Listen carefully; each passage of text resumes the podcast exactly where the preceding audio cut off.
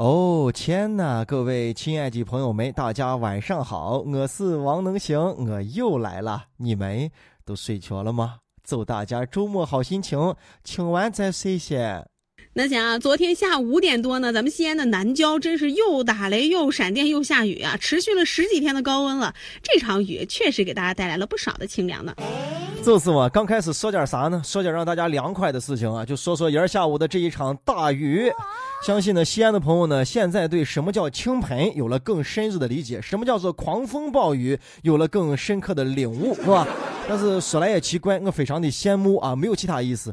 这个最近西安呢，都大范围、小范围的下了几场大雨、小雨、狂风暴雨了。渭南这一直都没有下雨，老是把我这一块就弯过去了。直到昨天下午八点钟啊，我们渭南才零星的接了那么几点点雨水，起了那么一阵子风啊，然后就。啥都没有了啊！但是按我来看啊，西安是一座有爱的城市，下的不是暴雨啊，这下的分明是爱啊。为啥是爱呢？因为爱就像蓝天配云，狂风暴哎，突然哎哦，暴风雨。话说，回忆哈，昨天狂风大作、大雨倾盆的时候，你在什么地方躲雨呢？哎啊，应该是一个下班的高峰时候，你是在车里边捐着呢，卷卷卷卷卷着呢，还是在公交车里边站着呢，还是在地铁站的门口搂着等着呢？啊，不论你是在哪儿躲啊，有的地方是躲不过。我们广建这个门口的一棵树啊，就被连根给吹倒了；还有的地方的那个彩钢房啊，上面那个那个蓝色的钢片片就被给吹飞了啊。当然呢，也有这个呃，不同于大家躲雨的。人啊，匆匆给我发来了几个视频，还有照片，对吧？又接着大雨把啥伸进窗外去，然后接着浴室这块洗头大摸子的，还有两个老汉贝贝啊，在浴池里边坐着下象棋的，哎，不要走，决战到天亮。当然呢，还有朋友啊，把自己的车啊当山一样在路上开的，当然这也是不得已嘛。所以啊，在以后买保险的时候，咱们西安的朋友是不是考虑把那个涉水险也给买上？毕竟啊，这是一座有爱的城市啊，突然就暴风雨了。像这些跟雨水特别亲密的朋友啊，是吧？不惧怕，不害怕，是吧？他们要不然就是大海的孩子啊，要不然就是水命啊，跟水亲的很。面对大雨啊，当然大部分人都是选择躲避啊，但是有躲避。躲避啊，躲避！那当然呢，还有一些朋友啊，必须得迎着这样的大雨往上冲啊。比如说我们的交警搜搜，风再狂雨再大，必须还坚守在我们的岗位上，维持着交通的秩序。因为这一阵儿最容易出现一些不安全的事故。当然呢，我还看到了有这个市政的工程人员啊，分别来到了各自的路段啊，在那儿疏通下水道或者打开盖子啊，让雨水尽快的去排掉啊。没错，他们的工作是如此，但是他们的辛苦也的确如你所见，就是如此啊。让我们向他们也表示致敬。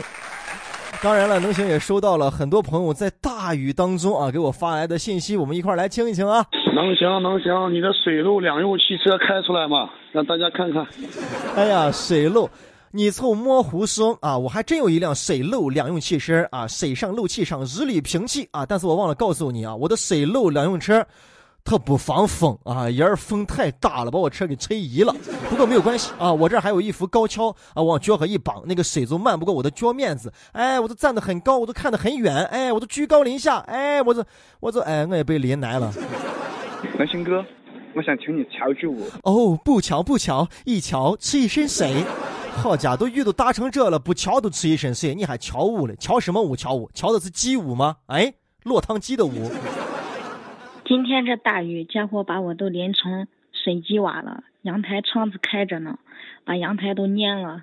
呀，阳台都湿完了，千万不要操心，赶紧拿起笤帚把阳台上的水啊，往屋里边赶紧都扫一扫，把水往云里弄嘛，是吧？然后趁这个机会拿起抹布把屋里边好好的打折一下啊，该擦的擦，该抹的抹，犄角旮旯平常够不到的，老千老千在帮你打扫房间。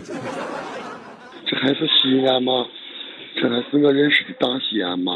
看来每天出门得背山了。没有错，大哥，不要怀疑自己，这就是你熟悉的那个大西安啊！天热的四十多度，把你烤的不行行的那个也是西安啊！这个突然狂风大作、暴风大雨的啊，这也是西安。没错，这就是那个水陆两用的大西安。哦，明星哥，突然天空下起了毛毛大雨，我连来了，有没有跟我一样连雨滴？哎。啊，毛毛大雨！哎，能行哥还是第一次听说这样的一个词，你真的很优秀啊！你是不是跟我一样，九年义务教育阶段一共上了五轮？今天我在武力上没有被淋着。啊，你这山谱设计真好听，我听的想好好的论一场雨。这暑假马上就要结束了，不过暑假作业怕是很多娃娃们还没写完呢。但是最近呢，这中小学生的假期作业代写业务可成了网上的热门生意，各大网购呀以及什么社交平台是纷纷上线。这些原本属于孩子们的课余任务，摇身一变竟成了网购商品，更成为了很多写手们的摇钱树了。这一篇作文啊，标价是五十块钱，能行？你咋看？其实呢，匆匆不说啊，这两天我都准备给大家公布这个非常恐怖的消息啊！各位亲爱的朋友们，有一件事非常的恐怖，暑假马上就要结束啦。这个事儿啊，对于娃娃们来说无疑是一个坏消息，但是对于家长来说肯定是一个好消息。哎呀妈，终于开学了，赶紧把这圈到拢拢去。真是科技也发展了，都有代写了。那个时候呢，我都是一般就是就就这抄，最后就是也没有了，就最后是模仿别人的作业啊，我把我的作业写一下。呃，现在呢钱也是不值钱了，写一篇作文都要五十块钱，跟你明说呢，贵了啊，绝对是贵了。来加能行的微信啊，能行啊，全拼九零一二三，能行全拼九零一二三。我我就不给你说是半价了啊，我就给你说十块钱，给你把这篇作文给你搞定，你看咋一下，是吧？啊，咋了？嫌我做的事情有点小，拉不上席面，是吧？我跟你说，我其他的业务还很广泛呢，比如说给长城切瓷砖，给赤道镶金边，给太平洋弄一个拱棚啊，给珠穆朗玛峰安一个箭旗，还给南极的冰川做一些维护的工作。同时，我这儿还有少量的啊葫芦娃的种子要出售啊，预购从售。后来我仔细想了一下，葫芦娃这个种子有一个什么样的好处呢？哎，就是你麦到特一种，你就成爷了，一出来爷爷爷爷。咋想？能行叠的这几个事情是不是很妥啊？闻所未闻，一听都非常的恐怖。其实我觉得啊，小学生找人代写作业这个事情都已经算是一个很大的事情了啊，得引起大家的重视。我觉得吧，作业还得自己来写。你看你现在找写手，那你高考还不得找枪手？枪枪手枪手打死你！但手上沾的却是我的血，没有错啊！高考的时候，对吧？不好好学习，一考就死，死的是你啊！流的还是自己的血，你自己琢磨琢磨吧。网络上又不能面对面对吧？收你钱给你做作业的人到底是啥人？是不是你的同龄人？甚至可能是你的同班同学？哎，那你说你你能相信他相信他吗？那难道还是大学生？哎呀，可对了吧？你觉得大学生现在会做小学生的手手架作业吗？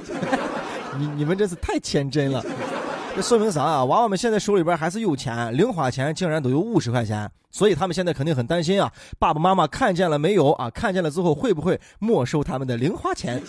对于学生来说啊，这作业啊是他们生活当中重要的一部分。那寒暑假，我们也希望呢给孩子们要减负，让他们好好的玩，好好的耍。我们也不希望寒暑假成为孩子们的第三个学期。但是啊，这暑假作业该做的还是要做啊，你要复习的，要不然你都新学期一开之后，你以为你留级了？妈呀，啥也不会了嘛！树上七个猴，地下一个猴，加起来一共几个猴？四个猴，你咋选的？